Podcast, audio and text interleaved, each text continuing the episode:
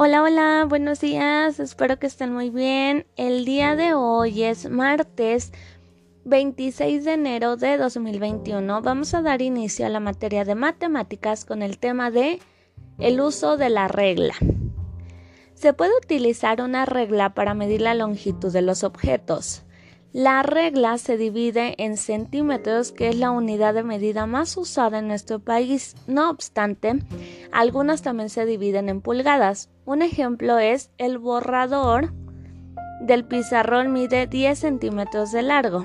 Ahora que ya sabemos eso, vamos a utilizar la regla que les pedí en la clase pasada donde les pedí que pusieran los puntitos con pintura inflable para que identifiquen los centímetros en la regla. Entonces ahora en tu cuadernillo viene, dice, mide con una regla los caminos y rodea aquel cuya distancia del ratón al queso sea menos. Ahí viene el ratoncito, la regla y el queso. Y luego vienen para que pongas los centímetros que fue y recuerda que vas a tener que rodear con un color aquel cuya distancia del ratón del queso sea menos.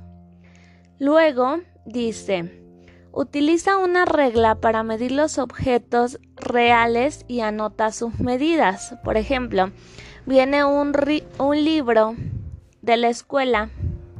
Tienes que poner, eso lo puedes conseguir ahí en tu casita un libro que tengan de la escuela o un libro que tengan, lo van a medir y le vas a poner mide tantos centímetros de largo y mide tantos centímetros de ancho. Ahí viene el espacio para que pongas el número cuántos miden de largo y cuántos de ancho. También lo vas a hacer con una libreta, con un zapato y con un con un borrador. Y esa va a ser tu actividad por el día de hoy. Cualquier duda que tengas, recuerda que me puedes decir y yo con mucho gusto te apoyo. Que tengas un hermoso día, te mando un fuerte abrazo, cuídate mucho y nos vemos la próxima clase. Adiós.